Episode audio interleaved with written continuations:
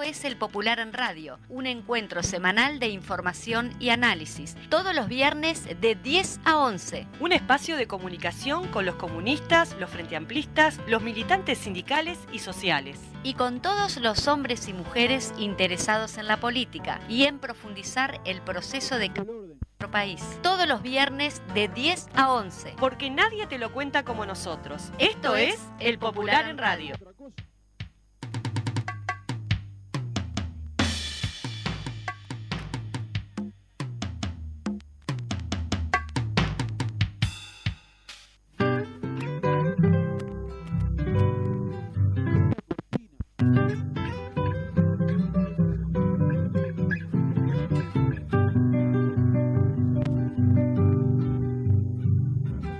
Vivan los estudiantes, nuestra alegría. Son aves que no se asustan de animal ni policía. Y no le asustan las balas ni el ladrar de la jauría. Caramba y zamba la cosa, que viva la astronomía. Me gustan los estudiantes que rugen como los vientos. Cuando le meten al oído sotanas y Bueno, muy, pero muy buenos días. Aquí estamos en un programa más del Popular en Radio. Buenos días a todas y todos los que nos están escuchando del otro lado de los micrófonos. Buenos días, Juan. Buenos días, Pau. ¿Cómo andan? Muy buenas mañanitas para todos y todas allí. Seguimos acá firmes en la Fénix en nuestro nuevo horario. ¿Cómo andas, Landaco? Muy bien, bueno, 14 de abril, hoy el equipo completo, Sí. arrancamos una fuerza bárbara. Con el número 627 del Popular en papel, hoy volvimos a salir, la semanita pasada no salimos, pero hoy sí. Y obviamente con un titular que no nos debería sorprender a nadie, que tiene que ver con, bueno, con lo que vamos a discutir o por lo menos intercambiar en la segunda media hora con el invitado central, ¿no? Que tiene que ver con la reforma jubilatoria. Sí. Pero bueno, hay mucho, mucho para comentar y tenemos dos editoriales hoy. Está- Sí. sí, Así la que- central y bueno, el adjunto. Con respecto a la situación que está viviendo justamente el IABA, bueno, la grave situación que están viviendo los estudiantes allí. Sí, y después la, la columna del secretario general del partido. Yo, yo lo que sí voy a hacer es reclamarte un matecito. bueno, muy bien, cómo no. veo que lo Este, tenés mientras ahí. ustedes van leyendo el Dale. editorial, Bueno, si les parece, Dale. yo les voy llevando Bueno, mate. vamos a la editorial. Papelón del gobierno, el gobierno de la coalición de derecha, encabezado por Luis Lacalle Pou, está protagonizando un verdadero papelón con su tan pro- pro- pro- propagandeada perdón, reforma de la seguridad social, que hasta ellos mismos llaman la reforma jubilatoria. El presidente, cuando la presentó, dijo que tenía un amplio consenso, sólidos fundamentos técnicos y que el diseño estaba tan estudiado que no se podía tocar. Era como una pieza de relojería. Tanto era así que desde el herrerismo afirmó que se aprobaría antes de que terminara el año 2022. La realidad ha demostrado la razón del Frente Amplio, el PIT-CNT, la ONAJPU, la Intersocial y gran parte de la academia cuando cuestionaron el proyecto y afirmaron que no tenía fundamentos técnicos sólidos, que no tenía consenso y que no se, no se conocían estudios serios sobre su impacto. El gobierno se comprometió a presentar los números que avalaban la solidez técnica del proyecto.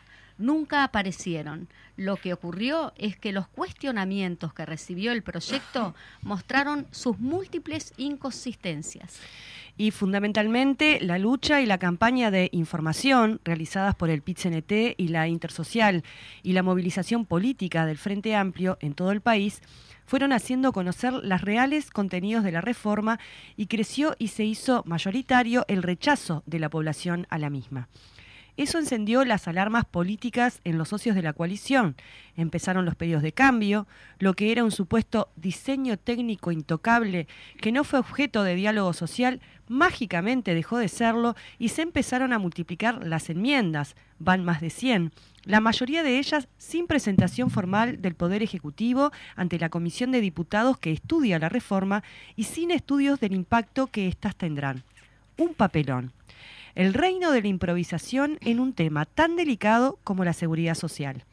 Para los últimos cambios, acordados con Cabildo Abierto, mano a mano entre Manini Ríos y el presidente, según los trascendidos de prensa, los argumentos fueron tan serios y tan técnicos como si no acordaba se nos rompía la coalición o si no aceptan se quedan sin ministerios y sin cargos. Un primor. Cada vez que se va a reunir la Comisión Especial de Diputados, una u otro sector de la coalición de derecha pide un cuarto intermedio. Primero fue Cabildo Abierto y ahora es el Partido Colorado, que siente que fue dejado afuera del acuerdo, defendiendo lo que dijeron que no se podía tocar y ahora resulta que sí, y no quiere pagar el costo político de esta reforma antipopular y regresiva. Ahora pidieron más tiempo para estudiar los cambios que ellos mismos hicieron. Saldain, tan soberbio para dudar de los números del Instituto Cuesta Duarte y del CIMBE, nunca presentó los suyos y ahora ni siquiera sabe sobre qué base calcularlos. Un papelón pero no solamente tienen que solventar las dudas de los socios de la coalición de derecha, tienen que contestar las más de 20 preguntas y otros tantos pedidos de información y estimaciones de impacto económico que realizó el Frente Amplio y nunca fueron respondidas. En un primer documento de ocho carillas, presentado el 24 de marzo, el FA reclamó cinco estimaciones actuarias para BPS, Caja Militar y Caja Policial sobre cinco escenarios alternativos al escenario base que se presentó y tres solicitudes de información. Una estimación actuarial del efecto de la reforma para las cajas paraestatales. Estimación actuarial del efecto de los cambios en las pensiones, tanto de la reforma propuesta como con los cambios propuestos. Estimación actuarial del efecto de mantener las actuales condiciones de la edad avanzada para el BPS estimación actuarial del efecto de aumentar la edad de retiro de 60 a 65 años por el aumento de las prestaciones pagadas por seguro de desempleo, enfermedad e invalidez. Información sobre problemas de diseño en la tributación de quienes opten por jubilación parcial. Información sobre representatividad de los cálculos presentados por el Poder Ejecutivo sobre el impacto de la reforma en el valor de las prestaciones Información sobre aguinaldo en pensiones de la Caja Militar. Información sobre impacto de modificaciones a la jubilación por incapacidad. Tres preguntas sobre las modificaciones a la asistencia a la vejez. Cuatro preguntas sobre el impacto en las trabajadoras del servicio doméstico. En un documento de cinco carillas presentado el 31 de marzo, el FA, planteó 16 preguntas adicionales y dos de información. Cinco preguntas sobre el artículo 14, Sistema Provisional Común. Tres preguntas sobre el artículo 21, Tratamiento de los aportes de nuevos trabajadores. Dos preguntas sobre el artículo 22, Distribución de los aportes personales por pilares según régimen mixto. Una pregunta sobre el artículo 39, Causal jubilatoria en régimen de ahorro individual obligatorio. Dos preguntas sobre el artículo 43, Cómputo ficto por hijos. Una pregunta sobre el artículo 50. Monto del subsidio transitorio por incapacidad parcial. Una pregunta sobre el artículo 59. Términos de la pensión de viudez y, y equiparadas. Una pregunta sobre el artículo 61. Asignaciones de pensión. Dos solicitudes de información sobre el impacto global de los cambios que se proponen ¿Piensan votar este proyecto de reforma jubilatoria sin responder ninguna de estas preguntas? Hemos desarrollado en profundidad los argumentos por los cuales el Frente Amplio y el Movimiento Popular se oponen a esta reforma jubilatoria. Hemos dicho y reiteramos, es una reforma regresiva, recorta derechos, no resuelve los problemas de financiamiento del sistema, carga los costos solamente sobre los trabajadores, fue hecha de espaldas a la sociedad, beneficia el lucro y la especulación de la SAFAP y su principal consecuencia es que la mayoría de las y los trabajadores tendremos que trabajar más años, aportar más para cobrar menos jubilación. Obliga a afiliarse a una AFAP. Como también ya señalamos, este caso no es como dice el gobierno a futuro, los cambios son inmediatos luego de promulgada la ley. Nada de eso cambia con las modificaciones acordadas en negociaciones cerradas de toma y daca entre los socios de la coalición de derecha. Lo que corresponde es que esta reforma no se apruebe y se inicie un proceso de diálogo y estudio serio que culmine en una reforma que atienda los problemas reales de nuestro pueblo y de la seguridad social. Bueno, por allí teníamos el, editorial, el central, digamos, tenemos otro que es con respecto a la, situación que está viviendo los estudiantes del DIABA y que se titula Secundaria sumarió al director del IABA por insubordinación la movilización estudiantil y un paro docente en todo el país fueron las respuestas a la decisión de la Dirección General de Secundaria de iniciar un sumario con, eh, separación de cargo al director del IABA el miércoles, luego de que éste se negara a desalojar la sala gremial de los estudiantes. Al cierre de nuestra edición, la dirigente de ADES, Asociación de Docentes de Secundaria de Montevideo, Camila Melchaca, narró a El Popular la situación desde las puertas del IABA. Estamos en la puerta del liceo después de un diálogo, de un largo proceso de conflicto generado por la educación secundaria, cuando le solicitaron al director quitarles el salón estudiantil a los estudiantes del gremio, es así como terminaron sumariando al docente por insubordinación basándose en una norma ya derogada y que fue planteada durante la última dictadura, informó Menchaca. El día de ayer, por el miércoles, cuando el director fue sumariado y los docentes entraron en paro, el liceo quedó solo, las autoridades se negaron a hacer un acta de ocupación con los estudiantes y estos se quedaron en el liceo, explicó. Ahora recién acaba de entrar una inspectora junto a una escribana de secundaria, junto a seis policías, aliaba, a proceder una desocupación del liceo cuando ya no estaba ocupado por los estudiantes porque se habían retirado, agregó. La mesa representativa del PITCNT emitió una declaración indicando que el sumario por insubordinación no solo es improcedente, sino también constituye una provocación y un atropello sobre las libertades democráticas y el buen funcionamiento de las instituciones educativas. Dinamitan procesos pedagógicos de diálogo e intercambio a la hora de resolver conflictos para instalar una lógica autoritaria y verticalista de acatamiento acrítico de resoluciones, así sean absurdas, y constituye un precedente nefasto que en la última instancia amedrenta al conjunto del colectivo docente. El PIT-CNT rechazó enfáticamente la resolución de la Dirección General de Educación Secundaria por atentar contra la organización estudiantil y sindical y lesionar peligrosamente el Estado de Derecho apelando a normas de la dictadura para fundamentar su decisión. En este marco convocó a instalar espacios de diálogo y negociación. La central sindical convocó junto a la Intersocial a acompañar la marcha realizada en la tarde de ayer en apoyo a los estudiantes y docentes del IABA. También se pronunció el Frente Amplio que en una declaración señaló el IABA es una institución emblemática de la educación pública de nuestro país que tiene entre sus mejores tradiciones el ejercicio pleno del derecho a la libertad de agremiación. La sanción de ayer, además de injusta, constituye una señal de restricción a las libertades de toda la comunidad educativa y por eso la rechazamos de forma contundente. La responsabilidad de las autoridades es garantizar el ejercicio pleno de la libertad y la democracia en las instituciones educativas y la sanción anticipada, recurriendo a la tipificación de insubordinación, evidencia una vocación autoritaria inadmisible en la educación pública. Dicha sanción, ratificada por mayoría en el Codicen, se ampara en normativas aprobadas en las horas más oscuras que atravesó nuestro país, agrega. Finalmente, el FA indica que convocaremos al Parlamento de forma urgente a las autoridades. Cabe señalar que varias legisladoras y legisladores frente amplistas se hicieron presentes el miércoles de noche en la puerta del IABA. Bueno, muy bien, así estamos, ¿no? conjuntamente con esa ley que se aprobó en el Parlamento sobre el tema de la personalidad jurídica, parece que sigue también eh, de alguna manera u otra este, los ataques. igual llama la atención el atropellamiento de...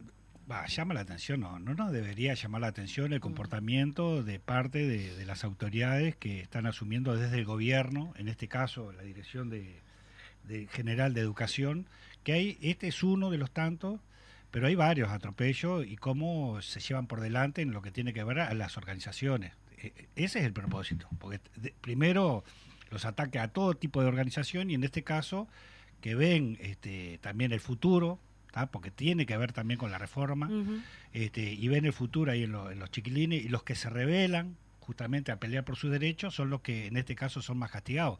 Pero llama poderosamente la atención, que no tengo el nombre, pero me comprometo en, traerlo, una que es miembro de la dirección, le llama poderosamente la atención que tenga que ver cómo, porque uno de los reclamos de los estudiantes es que ese lugar emblemático porque ahí en, tiempos de la dictadura entraron este, obviamente el, fascismo ¿ah? este, en aquel momento y se llevaron detenidos a, alumnos y profesores. Y la directora le llama poderosamente la atención cómo ese alumno habla de eso cuando él no lo vivió. Sí, sí. Ah, digo, ¿cómo habla de esa historia cuando él no la vivió? Como si no debiera saberlo. exacto. Porque es eso, ¿no? Por eso, alguien que está en el tema de la educación. Entonces, a ver, le preguntaría a esa directora como, como comunicador, ¿no van a, van a sacar todo lo que tenga que ver con historia de, la, de, los liceos? ¿O es solo esa historia la que no tiene que conocer los gurises? Eh, no, digo porque exactamente ahí se marca cuál es la frutillita de la torta. Es esa parte de la historia que a muchos de estos este, señores y señoras les molesta. La, historia más negra, que son parte de ellos, e, ellos son parte de esa historia, más el errarismo, ¿no? Sí, yo lo decía fuera del aire, inclusive, qué, qué valentía, ¿no? Más allá de que son jóvenes, que de repente, pero tienen esa valentía como para, para, para enfrentar, pero, pero bien, ¿no? Con argumentaciones. La rebeldía de los jóvenes. Jerónimo, Jerónimo Sena, la verdad, es impresionante este, cómo se paró justamente frente al, al no, y la marcha, la marcha digo, si alguno se pensaba que iban a ser cuatro, cinco, ocho estudiantes, se dieron de vuelta la, la, cara contra el piso, ¿no? Da para conversar como un ratito, porque también estaría bueno conversar sobre cómo saltan todos los viejos reaccionarios, ¿no? Cómo hay tanto reaccionario en la vuelta. Mujeres y gurises jóvenes organizados y en lucha, les da como una alergia. Ah, no pueden más.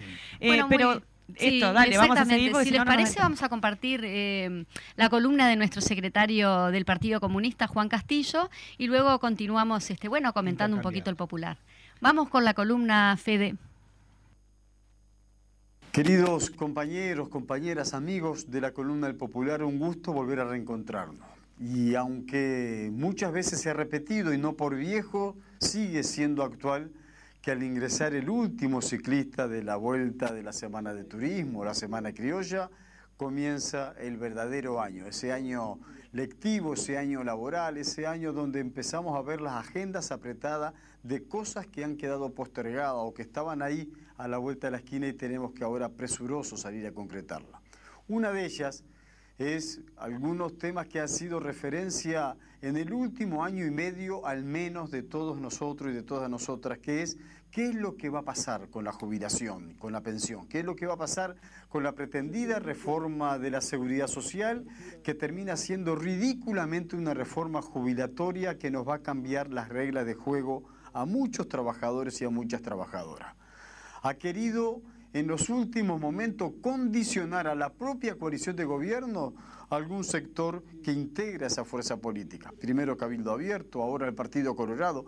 Parece que entre ellos hay moneda de cambio y parece que entre ellos se quieren quedar con el botín y aparecer públicamente como con una suerte de simpatía o de preferencia por la suerte de las trabajadoras y trabajadoras a no engañarnos, compañeros y compañeras, a no engañarnos porque lo cierto es que los objetivos que tiene la coalición de gobierno no han cambiado para nada e intentan hacer que trabajemos más años, que paguemos más y cobrar menos cuando termine la etapa productiva nuestra. Esto es el engaño a lo que nos están llevando y estos son los grandes cambios intentan colocar y favorecer a la SAFAP. Y nadie habla de la SAFAP, porque se van a generalizar generalizar para todas las cajas, para todos los sectores, la creación obligatoria de la SAFAP, aquello que hasta ahora venía lucrando con el salario y con el aporte de los trabajadores trabajadoras del BPS, intenta que sea para todo. Eso no es la solución, ese no es el problema.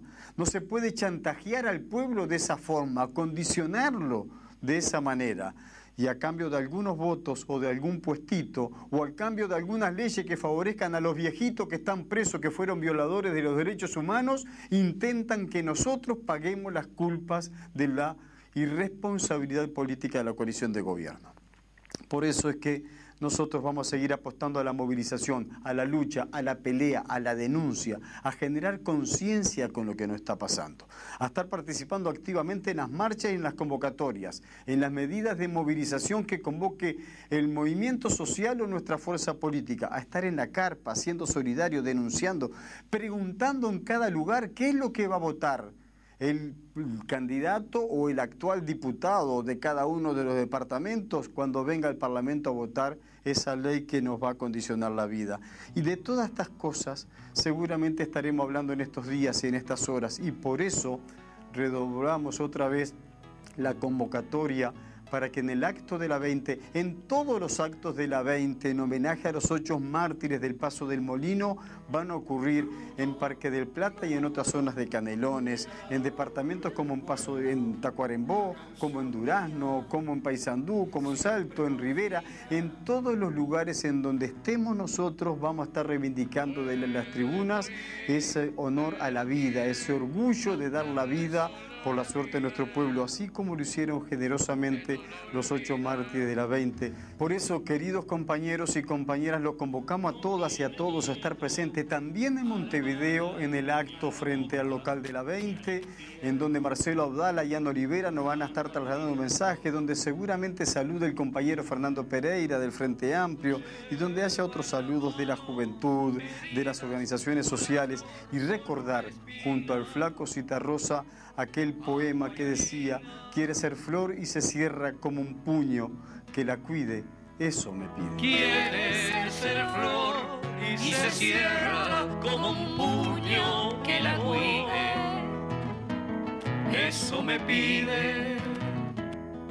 Bueno, muy bien, qué lindo, sí, muy muy emotivo ese, esta esta columna específicamente, ¿no? Del, del secretario del Partido Comunista, ¿no? Con Sí. respecto a los 8 de la 20. Y reiteramos entonces, el, el acto de la 20 es el sábado 22 de abril a las 17 horas en Avenida Graciada y Valentín Gómez.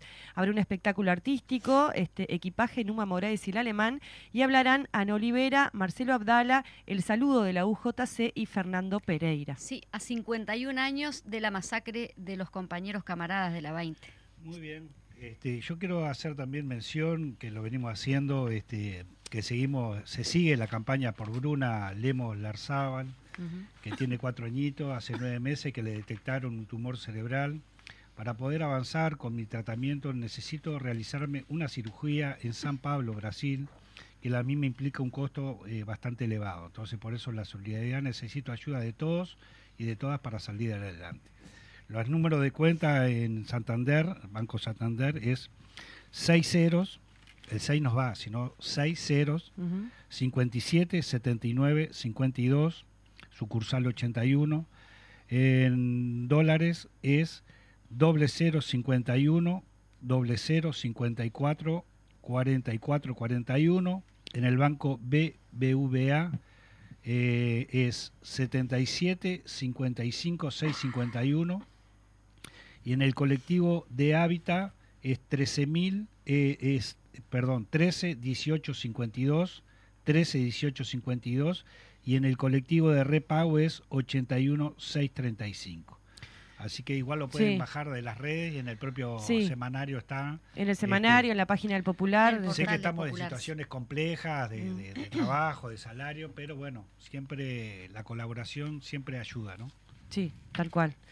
Bueno, eh, decíamos entonces que tenemos el Popular arriba de la mesa. ¿No dijiste el número de Popular hoy, Landaco? ¿No lo dije? ¿627? Porque ahora ya quiero que lo digas por cábala. 627. 30 6.20. pesitos. Sí. 30 pesitos, 6.27, pídelo- pídaselo a su camarada más cercano que se lo hace llegar cada viernes. Exacto. Este, sin ningún tipo de, de inconvenientes. Eh, bueno, está cargadito. Nos quedan unos minutitos capaz para comentarlo el, el popular. Hay varias, Tenemos aquí hay varias, en la varias página- notas la muy página- interesantes. Sí, muy bien. Página 6, corresponsabilidad en la crianza. Eh, te venden avance, pero es retroceso, dice por allí el, ti- el, bueno, la bajada, digamos, de la nota.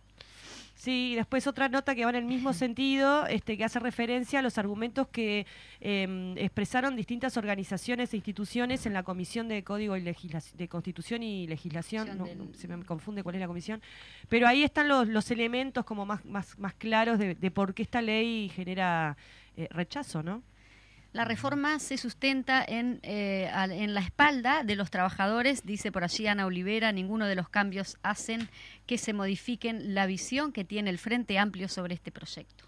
Bueno, también la visita este, eh, Estados Unidos en Uruguay, un ilustre visitante por Rolando Arbezú, estuvo el eh, graduado como abogado Cohen de 59 años, encargado en la CIA de los enlaces con otros servicios extranjeros. Mirá qué lindo nene, Ajá. juntándose con la callito. Ajá. Bueno, sí. después tenemos también este, Dios los cría, un, dice, resumen de, de las elecciones de Zunca, Sí, donde también la verdad que superaron las expectativas, lo que tiene que ver con, con el caudal de, de votación.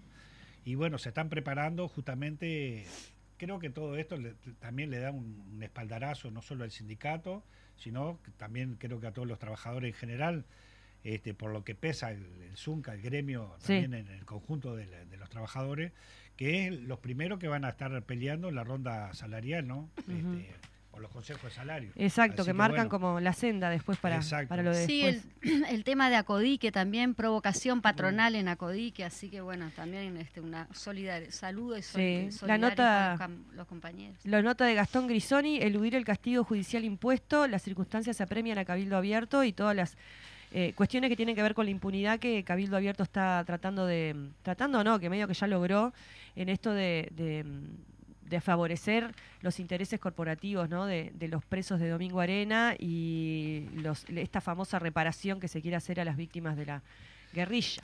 Y tenemos cuatro páginas dedicadas justamente a 51 años del asesinato de los ocho obreros comunistas en la 20. Sí, yo le preguntaría a Manini Ríos eh, directamente, o que quizás algún periodista lo, lo podría hacer, no sé por qué no lo hacen. ¿Por qué ese cambio de criterio si alguien es muy longevo, con 65 años para estar preso y pagar los crímenes de lesa humanidad? ¿no? Porque no son, no es que hurtó ni nada por el estilo, sino son crímenes aberrantes. Este, y para trabajar sos joven, ¿no? Sí, Porque ese- esa es una Sí, realidad. tal cual. Y quiero terminar, porque ya nos estamos yendo, eh, en la contratapa de Gonzalo Pereira, Los Leales de Caraí, Guazú, el 11 de abril eh, se, eh, se conmemora o se, se recuerda o se, se, se pone ahí como para poder conversar sobre ello. Es el Día de la Nación Charrúa y de la Identidad Indígena, este, que seguramente esto está, no, no se conversa mucho sobre esto. Sí. Mm, es, es verdad. Eh, y bueno, allí en la contratapa Pereira desarrolla sobre, sobre este tema, así que Muy los tema. invitamos a leer. Bueno, muy bien, nos vamos a un corte y volvemos con nuestra entrevista central con el cable, Carlos Cable Clavijo, que va a estar este, hablándonos sobre el tema de la reforma jubilatoria. Pajarillos libertarios igual que los elementos.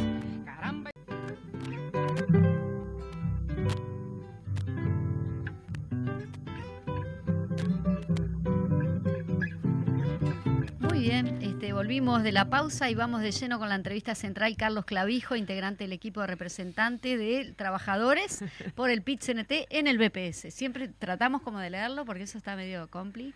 Y cuando parecía que la cosa iba a terminar, el Parlamento sigue su circo y ahora el tema es Partido Colorado, gobierno, y según el Partido Colorado dice rompió, que si el gobierno rompió la, la chanchita para, para Cabildo Abierto, que también lo haga eh, con ellos, como si fuera, no sé, como si la plata no saliera de, de la calle Pou. ¿Cómo le va, señor director? Buen día. Qué mala, qué mala. Estábamos peleando recién en el, Sí. en el corte. Exactamente. Eh, bueno, primero nos damos cuenta todas y todos que esto ya es un mamarracho. Esta reforma jubilatoria es un mamarracho. Pero aparte está solapada de muchas mentiras. Ustedes lo leían recién en la editorial, en la primera tanda, donde justamente eh, se decía por parte del presidente de la República que esto era un relojito que estaba armado de tal manera en la cual no se podía desarmar esta reforma jubilatoria. Hoy nos sorprende, más de 100 modificaciones y todavía esperemos más. Es decir, esto es eh, como una ruleta. Vamos a ver a ver qué sale a lo último, tiremos, a ver, apostemos, a ver quién, quién tiene la última palabra, a ver si mejoramos en algo, porque sigue siendo igual. Le agregaron 100 reformas y va a seguir siendo igual o peor que antes. Es decir, en esto no va a cambiar. A mí lo que me preocupa es que eh, estamos teniendo un problema por parte del gobierno, un problema de amnesia. ¿Y en qué sentido lo digo? Yo hoy escuché a Delgado decir que eh, esto de la reforma está bien que se negocie, está bien que se acuerde, porque en definitiva fue un- una promesa de campaña, dice el señor Delgado. Y a mí me extraña porque nosotros tenemos ahí en todas las páginas un videíto del presidente de la República que en campaña electoral dijo, primero que iba a hacer una reforma de la seguridad social, la cual no es porque es una reforma jubilatoria. Sí. Por lo tanto, ya no se cumplió el, com- el compromiso. Lo segundo, que no le iba a cambiar la regla de juego a ninguna ni ninguno de los que hoy están trabajando. Le cambia la regla de juego a más de un millón de, de trabajadores y trabajadoras. Por lo tanto, vuelve a incumplir. Y además, lo que dice es que él va a incentivar a que nos quedemos más tiempo trabajando. Y en realidad lo que va a hacer es obligarnos a quedarnos trabajando. Es decir, nos mintió en todo, tuvieron amnesia. No entiendo cómo Delgado hoy de mañana lo escuché y me sorprendía. Digo, pero ¿qué nos está tratando? A la sociedad. ¿Nos está tratando de ignorantes? ¿Nos están mintiendo descaradamente como que nosotros no sabemos razonar? ¿Nos quieren hacer sentir de que ellos tienen la verdad que no es tal? ¿Qué está pasando con esta sociedad o qué está pasando con la democracia en nuestro país? Yo escuchaba lo de Liaba. ¿Es puro verticalazo? Eh, ¿No podemos opinar como sociedad? ¿No tenemos el derecho de poner nuestros puntos de vista y que lo tome el gobierno de turno, que debería ser mucho más permisivo a lo que le dice la sociedad y el pueblo, que en definitiva es lo que lo termina votando? ¿Qué está pasando con todo esto?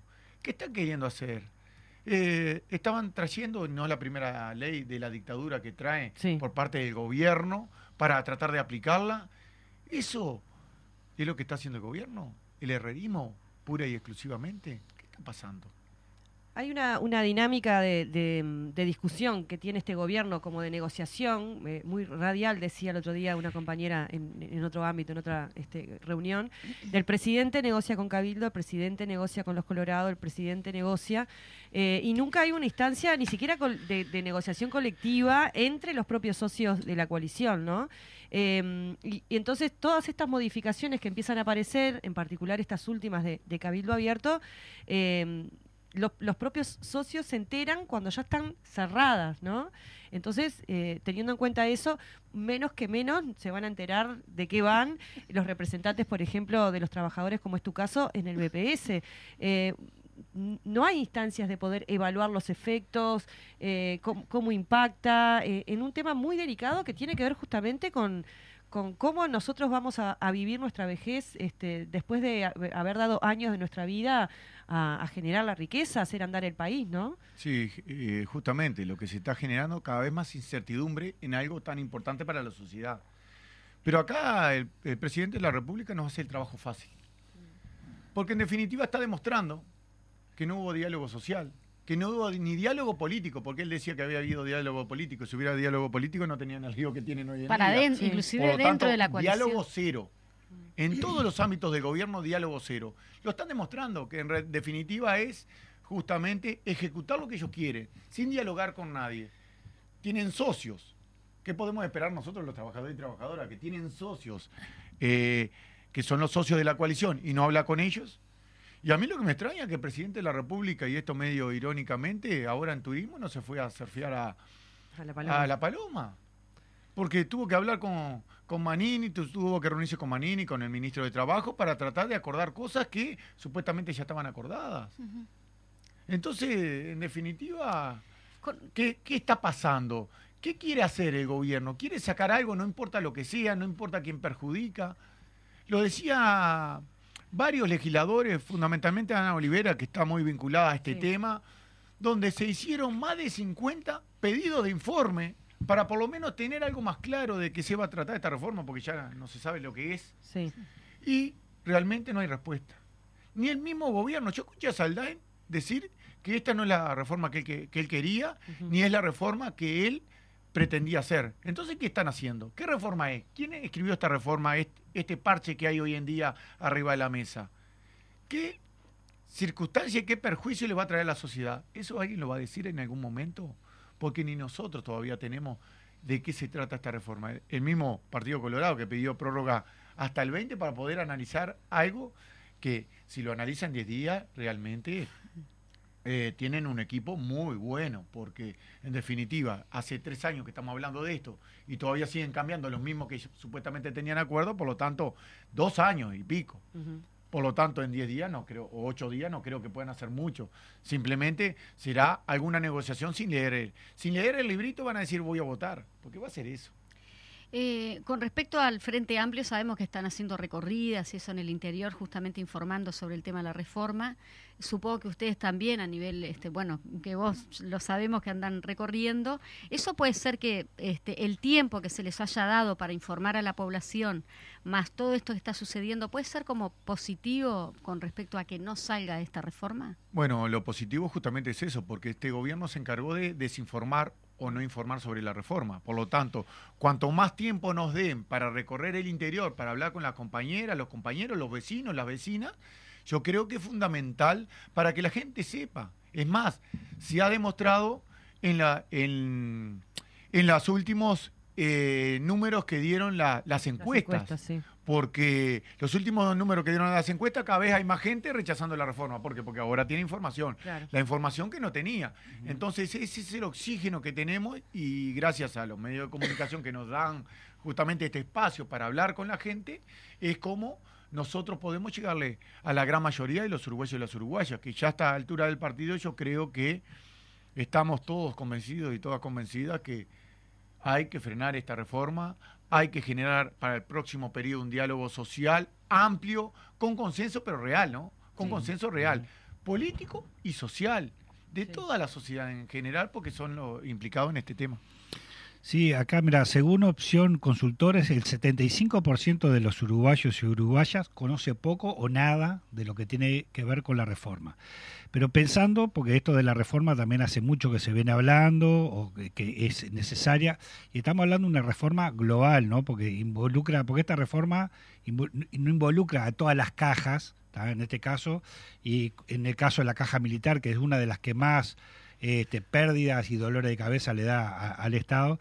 en mi opinión es también, eh, hay una reforma en marcha en Francia, donde también este, ataca justamente el mismo lado, es el aumento de años de los trabajadores, y en, en Francia serían dos años, y se está prendiendo fuego Francia.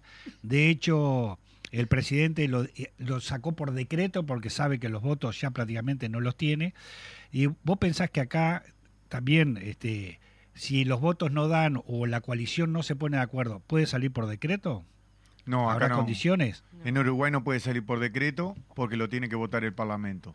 Por lo tanto, lo que tenemos que hacer es lo mismo que hicieron en Francia, no prender fuego, sino movilizarnos. Nosotros acá tenemos una diferencia muy grande. Es más, hablábamos los otros días eh, en un programa, La Mecha, donde hablábamos con un compañero de Francia y decía, la prensa está mostrando nada más que cuando prenden fuego un vehículo, pero no muestran las grandes movilizaciones, los policías que se sacan los cascos para unirse a la movilización porque también los afecta esa reforma, también los perjudica como parte de la sociedad, por lo tanto nos perjudica a todas y todos. No muestran eso, mm. pero sí eh, Macron se le dieron vuelta a todos los del mismo partido de él. Ellos tenían mayoría parlamentaria y se le dieron vuelta porque todos saben que esto es regresivo. Y el costo político. Y el costo político. Que es lo que nosotros tenemos que hacer pesar ahí. Exactamente. Esta es la, parte que nosotros tenemos que hacer pesar. Y hoy en día algo hay de eso, porque si no, no hay tantos idas y vueltas, no hay tanto cambio de algo que se iba a aprobar antes de turismo, ya ahora se va a estirar en el tiempo. Y el Poder Ejecutivo, principalmente el herrerismo, no solo está presionando, si no está jugando muy feo contra los mismos socios de la coalición. Yo si fuera el Partido Colorado me sentiría igual que el Partido Colorado. Me tiraron para el costado y van a negociar con este hombre porque tiene la llave.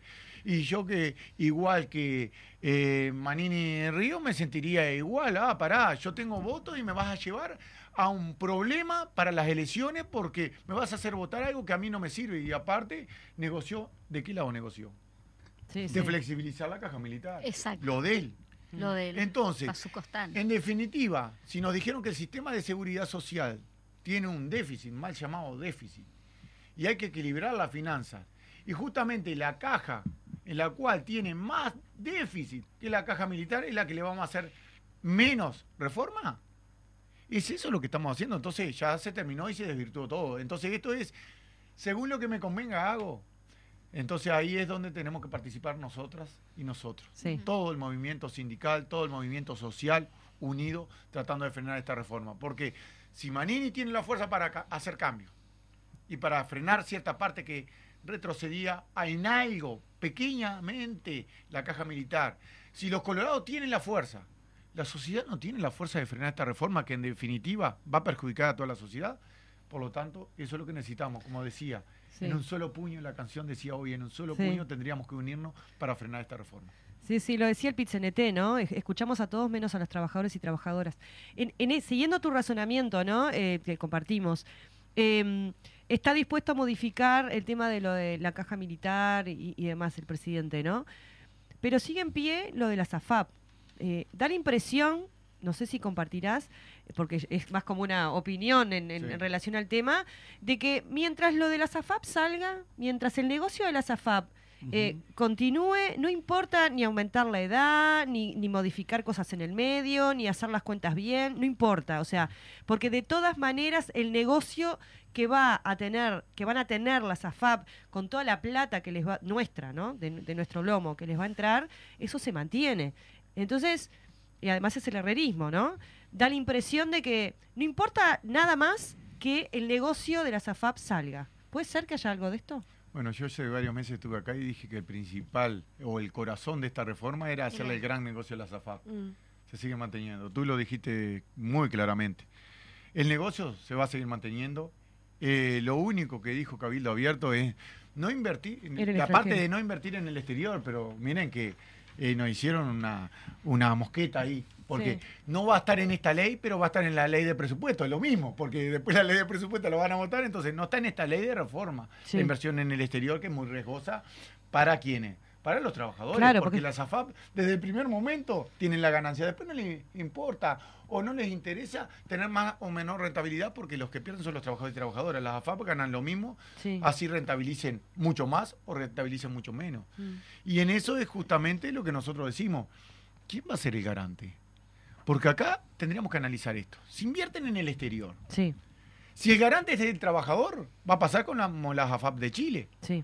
que después terminan con promedios jubilatorios y son puras, no reciben plata de otro lado hasta que Bachelet puso un- una pensión mínima, no recibían plata de otro lado y las mujeres cobraban de promedio 50 dólares y los hombres 80. Sí. Por lo tanto, terminamos así. Porque Sí. nadie es ese, el garante de esta situación. Lo- los garantes somos los mismos trabajadores que invertimos toda la vida de trabajo, invertimos y después no sabemos, según la ruleta, capaz que me dan la plata, voy a jugar la ruleta y tengo más suerte que Sí. en la AFAP.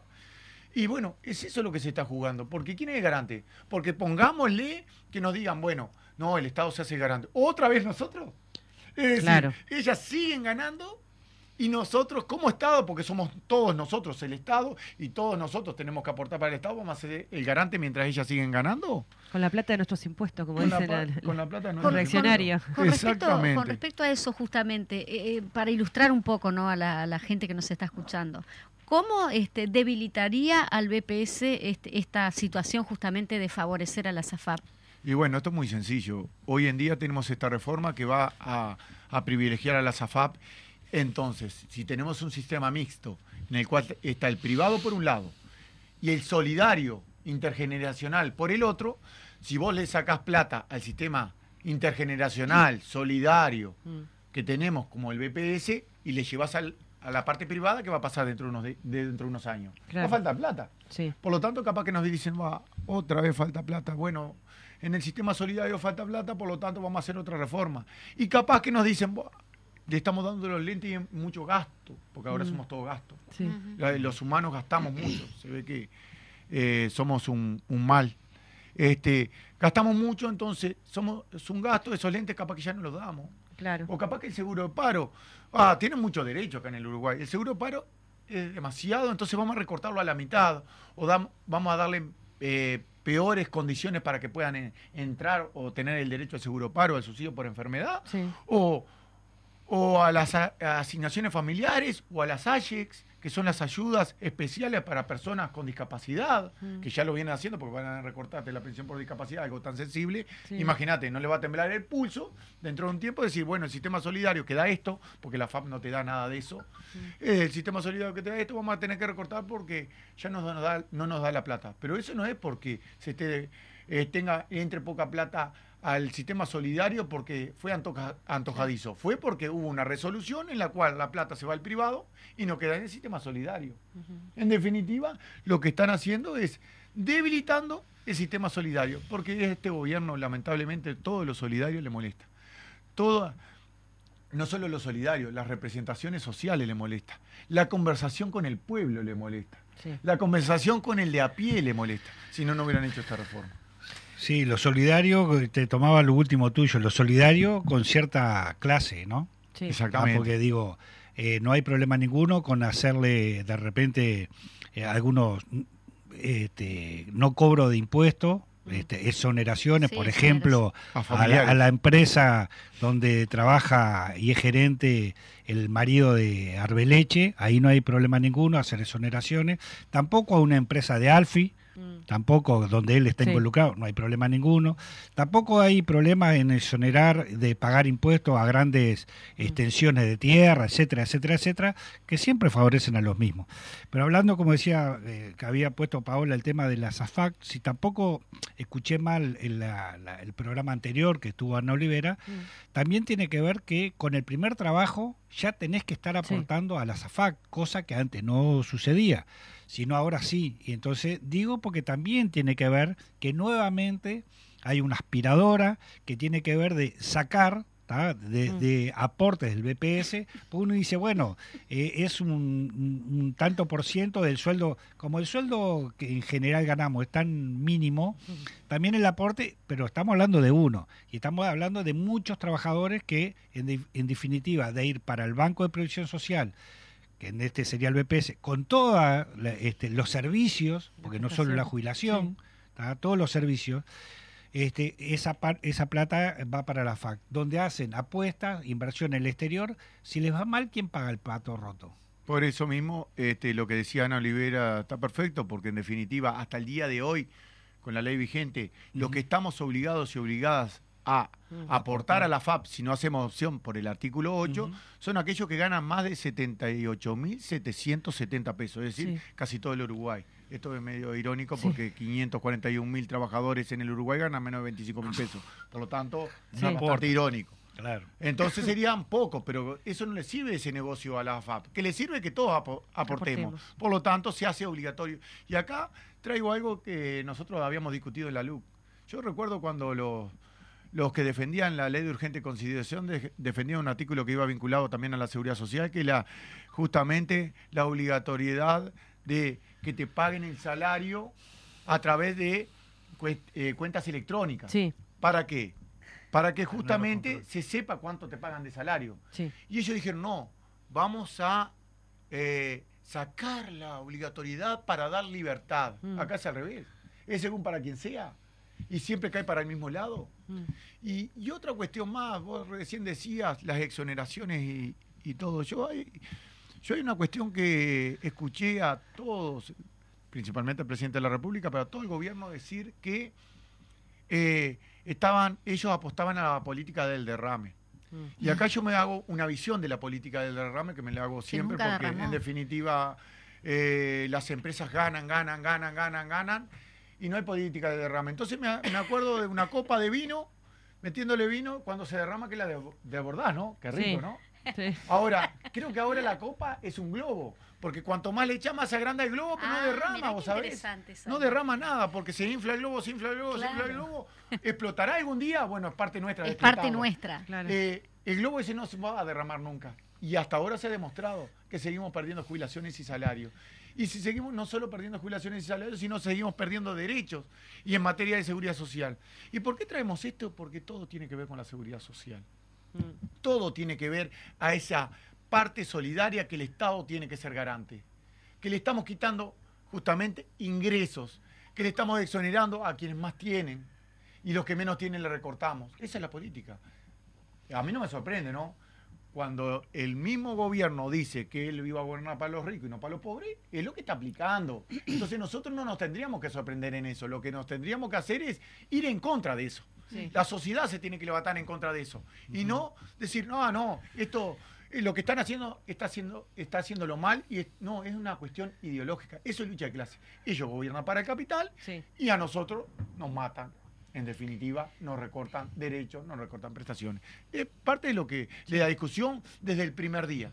Desde el primer día dijimos hay dos modelos de país. Bueno, estamos viviendo el otro modelo de país, el que nosotros no queremos. El que claro, no bueno, queremos. la argumentación que, que sale, bueno, yo escuchaba que tampoco nos debe sorprender, pero este, a la senadora Bianchi también acusando a los estudiantes de que todo atrás de todo ese movimiento, toda la movida es culpa de los comunistas. Los También comunistas. supongo que también todos estos reclamos y todo esto es también es culpa de los comunistas. Le digo, ¿qué, Claro. qué grande y Qué- qué, qué grandioso que tiene la central eh, eh, abajo la- el, el movimiento estudiantil, la central, los trabajadores, etcétera, etcétera, etcétera. Estamos resarpados. Está- ¿Y no nos damos cuenta? Estamos Claro, si la reforma sale poder, mal, no te poder. preocupes, échale la culpa a los comunistas. Claro. Digo porque tiene que ver cómo no tienen este, argumentos, en, argumentos válidos y sólidos, este, que salen obviamente nuevamente con el cuco de los comunistas. Pero independientemente de eso, también tiene que ver este, con lo que decíamos, yo no sé, esto es un gran problema que tenemos, obviamente, lo de la jubilación, pero yo creo que también el gobierno encontró acá también como un- un- un distra- una distracción de todos nosotros por el gran problema que tiene la torre ejecutiva y con la justicia, ¿no? Donde siguen También. habiendo involucrados y poco se está hablando de eso, porque ahora todo el tema es este este muchacho astesiano, ¿tá? pero el tema también no olvidemos del pasaporte del narco, Sí, que, sí. que no tiene que ver con la jubilación, pero tiene que ver con la estrategia del gobierno. Sí. Todo eso que también este, están involucrados gente del gobierno muy cercana y que, bueno, algunos chap, lo hemos escuchado a la fiscal anterior, ¿no? Que, está, que según ella hasta salpica al propio presidente de la República. Entonces, está complicada Sí. toda la situación, está complicado también a nuestra sociedad involucrarla en, en- en- en este tema, sabiendo que de última son los más perjudicados, ¿no? Todos los trabajadores y jubilados, Sí, Sí. y justamente. pensionistas. La política de distracción la ha llevado muy bien el gobierno. Sí. No solo lo de Astesiano. Si hay ya hay un problema, la calle se separa. Si hay otro problema, se empezaron a juntar con Loli, a hablar en un boliche y capaz que vuelve. Se reconcilia. sí. Entonces, esa es la política de distracción, porque la gente termina hablando de eso, parece un gran hermano. Y creo que de ahí es donde sale la política de distracción. Del gran hermano, cuando está en un tema complicado, sacan otro tema para afuera. Por ejemplo, lo de Astesiano. Es casualidad que cuando está la parte más dura de la discusión, tanto de la reforma eh, de las jubilaciones y pensiones como de la transformación educativa, justo sale un audio de, de Astesiano. ¡Qué casualidad! Esas son políticas eh, Distractivas. distractivas, justamente, que lo que tiene este gobierno, lo único que tiene porque no hay argumento. Y si no, sacan a la Bianchi a decir un par de disparates Dispar- para que todo el mundo hablemos de los disparates de la Bianchi. Y ahí no tenemos que entrar en eso nosotros, porque en definitiva, si entramos en eso, nos ponen la cortina de humo y nos terminan aplicando resoluciones que van en contra de la sociedad y del pueblo. Por eso tenemos que estar atentos, por eso esto es importante, hablar de los temas reales, de los temas que vive la sociedad, de los temas que va a perjudicar a la sociedad en general y no dejar que nos distraigan con esas bombas de humo como los ninjas hacían para desaparecer. Muy bien, sí, son ¿Cómo dos estás con las analogías, cable? Eh? Finísimo. que estoy viejo. Esas Se pone, si lo vieran, los cachetitos Colorado. coloraditos. Bueno, yo justamente te iba a preguntar de ahora para adelante en que cómo están parados y eso, Cortito, pero no, ¿no? nos va a dar. No. Este, o quizás ya lo dijiste, porque justamente es lo que decís, ¿no? De acá para adelante, bueno, Lucha. a seguir hablando con la gente, luchando y, y Luchando, lo, que están, lo que están haciendo ahora. La carpa que está instalada nuevamente, sí. ya se resolvió que el día de que se vaya a votar este proyecto de ley, tenemos que llenar las barras y tenemos que llenar el palacio a la vuelta, todas las organizaciones sociales vamos a parar el día que sea. No va a haber transporte, no va a haber nada, tendremos que buscarle la vuelta Sí. para poder llegar hasta ahí, porque tenemos que parar el país. Esto nos, nos justamente complica a todas y todos. Tenemos que parar el país en ese momento, porque esa es la única herramienta que vamos a tener para que le, a alguno que vaya a levantar la mano le tiemble y la deje abajo. Muy bien. Muy bien, que el pueblo esté ahí. Entonces, muchísimas gracias, Cable, Cable Carlos Clavijo. Muchas gracias a ustedes, el trabalengua. Bueno, ¿nos vamos? Bueno, nos vamos hasta el viernes que viene. Salud, gente. Salud. Sotanas y regimientos, pajarillos libertarios igual que los elementos. Caramba y zamba la cosa, que viva lo experimento.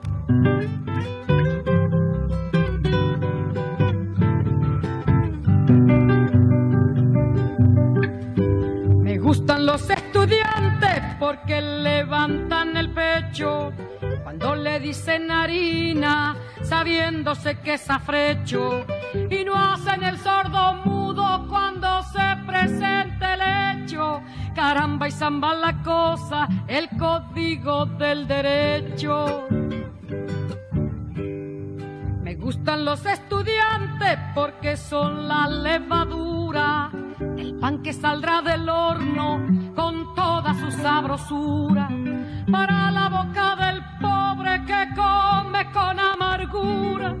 Caramba y zamba la cosa, viva la literatura.